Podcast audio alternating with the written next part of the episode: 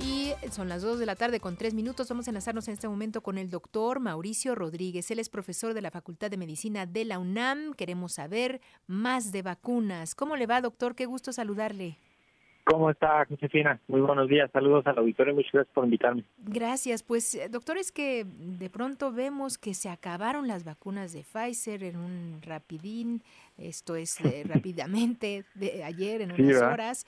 Y de pronto, pues, la gente se pone nerviosa de que no tienen vacunas, pero yo veo que sí hay vacunas en los centros de salud. Cuéntanos, ¿qué opinión le merece? Sí, Sí, ayer eh, hubo, yo creo que era esperable que, que hubiera tanta atención y tanta eh, pues tanto interés claro. por, por tener estas vacunas. Desde hacía mucho tiempo se había estado pidiendo, mucha gente lo había estado pidiendo así estruendosamente que se que se pudieran vender las vacunas como como ya está finalmente ocurriendo. Ayer empezamos a ver la primera la primera reacción ya propiamente del, del fenómeno comercial. Sí. Y y veíamos eso, pues que justo habían mandado unas pocas dosis a unas pocas farmacias. Entonces, como para pues, ir probando, ¿no? Supongo. Pues más bien yo creo que van a tener pocas dosis y van a pues a ir viendo cómo la va la va aceptando la gente. Claro. Eh, ya no es una emergencia, la gente lo siente, la gente ya lo sabe. Entonces, eh, pues tampoco es de que se van a, volcar para ir a, comprar la vacuna. La gente ya sabe que que cualquier vacuna funciona bien, que lo importante es prevenir la enfermedad grave y la muerte. Y, y eso es lo que estamos eh, pues como recordándole a la gente, ¿no? Porque también se puede generar una sensación, eh, pues digamos, de, de que las vacunas del sector público son malas y las del sector privado son buenas. Y, y ese es un error en el que no podemos caer, ¿no? Todas las vacunas son buenas, todas las vacunas sirven para prevenir la enfermedad grave y la muerte, ninguna de las vacunas previene el contagio, eh, así que si te puedes comprar una, pues la compras, si perteneces a los grupos de riesgo, si estás interesado en tu protección, pues ve a cualquier centro de salud a que te pongan la vacuna de COVID y además la vacuna de influenza. Claro, lo importante es que si somos personas de riesgo, sí nos acerquemos a, cualquier lugar a aplicarnos una vacuna, ¿no?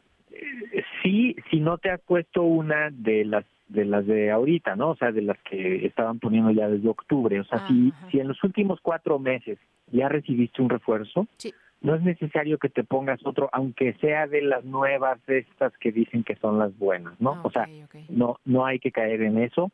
Si no perteneces a los grupos de riesgo, ahorita los mencionamos así específicamente, por favor. la verdad es que no necesitas ponerte una dosis de refuerzo. O sea, si ya tienes un esquema completo, ya tienes uno o dos refuerzos y ya te dio COVID, pues eso ya es protección suficiente. Ah, Mejor guarde ese dinero y gásteselo en, en otra cosa, claro. este, porque ya no tiene no tiene mucho caso eh, utilizarlo en eso. Los grupos de riesgo son las personas mayores de 60 años, ahí sí parejito, que digamos que ahí ya están en mayor riesgo. Las embarazadas, el personal de salud también, eh, sobre todo el que ve pacientes, ¿no? este, el que trata con pacientes directamente, el que trabaja en un laboratorio clínico, etcétera, ¿no? Sí. Y, y la los que tengan alguna enfermedad importante, diabetes, hipertensión, problemas del corazón, sí. trasplantes, VIH, SIDA, este, hepatitis, eh, de tipo B, tipo C, de cualquier cualquier enfermedad autoinmune, cualquier problema así importante, sí. esos también tienen que buscar buscar vacunarse. Pero puede ser con cualquier vacuna, no no se preocupen de que sea marca tal. la nueva, la buena, la... no, no, no, no, no. Esa es una idea equivocada que se ha generado. eh, las enfermedades previenen, las vacunas previenen la enfermedad grave y con cualquier vacuna se logra ese nivel de protección. Claro, claro, porque bueno, bien lo mencionaba usted hace un momento que no necesariamente le van a quitar el que no se eh, no se infecte del el contagio, claro, el contagio, sino simplemente no la va a pasar tan mal, ¿no? Exactamente. El, el, el asunto aquí es enfocarnos en evitar contagios en la comunidad. O sea, si alguien tiene síntomas de gripe o catarro, sí leves o fuertes, sí. Póngase un cubrebocas, aíslese, busque diagnóstico, busque acompañamiento médico. no se automedique, no use antibióticos. Evite contagiar a su familia, evite contagiar a sus amigos, evite contagiar a sus colegas, a sus clientes, a la gente con la que esté. Porque así es como el virus se transmite desde un enfermo hasta un sano. y hasta una gripa imagínese una, una reunión familiar, una reunión de amigos ahorita todos encerrados porque hace frío y uno va porque quiere ser buena onda y va con catarro, claro. pues mínimo que se ponga un cubrebocas, ¿no? O sea, de hecho, si alguien organiza una reunión... todos, gracias, buena exactamente, acuérdense que así fue, acuérdense, en, en diciembre del 2020, en diciembre de 2021 y en diciembre de 2022, eso es lo que hemos visto, ¿no? Eso es. Eh, doctor, y bueno, no sé, aprovechando que lo tenemos en la línea, eh, en este caso, eh, bien lo mencionaba también en la parte de la emergencia, por eso es que se hicieron rápidamente este tipo de vacunas. La emergencia ya pasó.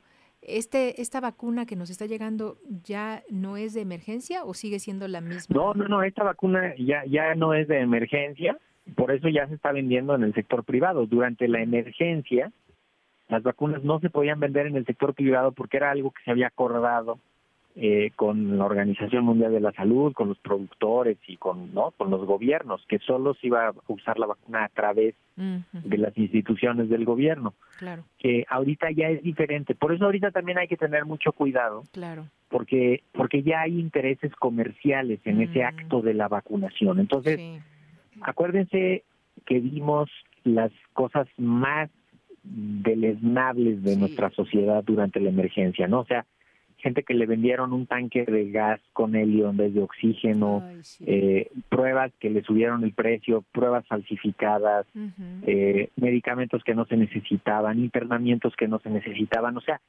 hay un asunto aquí en el que, como ya hay un beneficio económico con, con esto de la vacunación en el, sector privado, entonces sí hay que tener cuidado de que se se utilice la vacuna que debe de ser, que se está guardando adecuadamente, que se le saque el número de dosis correcto, que, que la tengan en, en, un almacenaje adecuado, que el que tenga la esté poniendo tenga permiso para hacerlo, porque e, es muy fácil que veamos abusos ahora en, en este en esta nueva etapa, ¿no? O sea, incluso debe de involucrarse la Profeco y la COFEPRIS para para ayudar a proteger, porque pues ya, me imagino en una colonia este donde alguien va a decir ya tengo aquí vacuna de covid no este y que pues es que yo ya conseguí una y te las voy a dar más baratas y vengan aquí se las pongo. Claro no hay que tener muchísimo cuidado.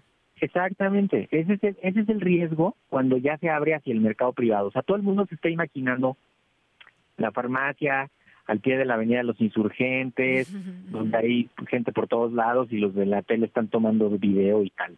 a ver, ahí no van a ocurrir los problemas, ¿no? No, claro. Los problemas de abuso van a ocurrir en las comunidades más apartadas, en, en los servicios médicos que no están completamente supervisados.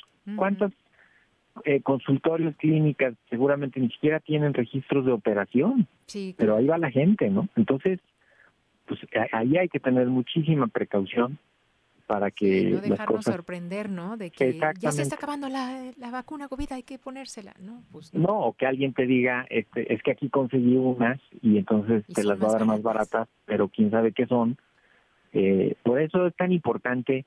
Eh, además, México no está acostumbrado a vacunación masiva en el sector privado. Jamás ha ocurrido eso. Jamás en la historia de México. Cuando entra un poquito de vacuna de influenza, pues a lo mucho entrará un millón de dosis al mercado privado, pero entran 35 millones de dosis al mercado público, entonces no tiene nada que hacer el mercado privado. Claro.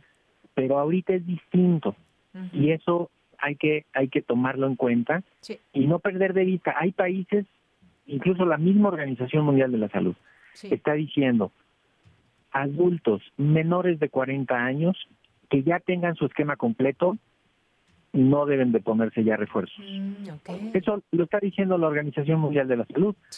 En otros países está está prohibido vacunar a menores de 40 sanos.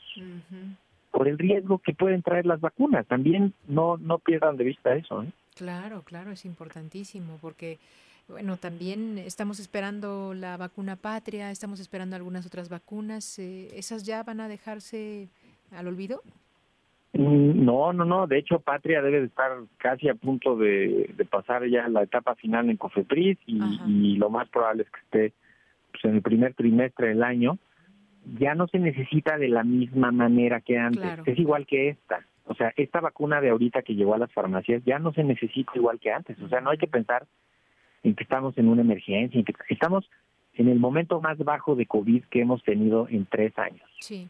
Entonces. Pero hemos visto pues que se, de pronto entre la familia, entre los eh, compañeros de trabajo, que, el COVID por ahí está, ¿no? O sea, sí, sí, Está. No, no, no, eso, eso, eso está, pero digo en términos de hospitalizaciones, de ah, defunciones, estamos en los niveles más bajos. O sea, ya no es una emergencia. Claro. Eh, incluso habría que estar viendo si, si Pfizer va a tener ganas de producir su vacuna el año que entra, porque ya no va a ser tanto negocio el año que entra, porque ya no, la gente ya no percibe el riesgo y además ya no se necesita tanto, solo en los grupos de riesgo.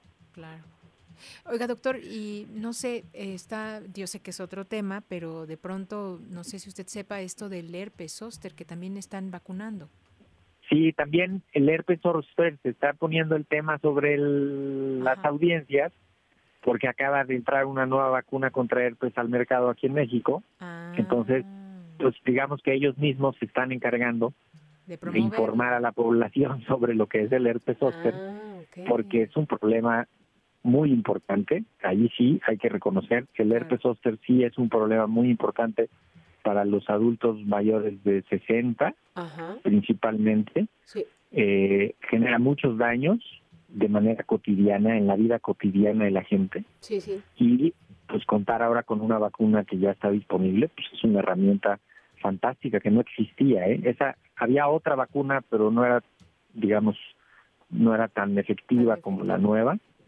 Y ahorita está posicionándose pues una nueva vacuna en, el mercado y también considerar si se necesita que se ponga. Acuérdense, no porque las podamos pagar, sí, sí. significa que las necesitamos. ¿eh? Eso es como el refresco, o sea, el refresco no porque lo puedas comprar lo vas a comprar, ¿no? Mejor tomas agua. Pues Igual acá, no porque puedas pagar la vacuna, tienes que comprar la vacuna. Hay indicaciones específicas, hay riesgos y, y hay que ponerlos en mente. Eso es, doctor, pues muchísimas gracias por ayudarnos a poner las cosas en claro. Con muchísimo gusto, Josefina. Les mando un abrazo. Que tengan bonito tarde. Gracias, gracias igualmente y feliz Navidad. Igualmente. Hasta luego.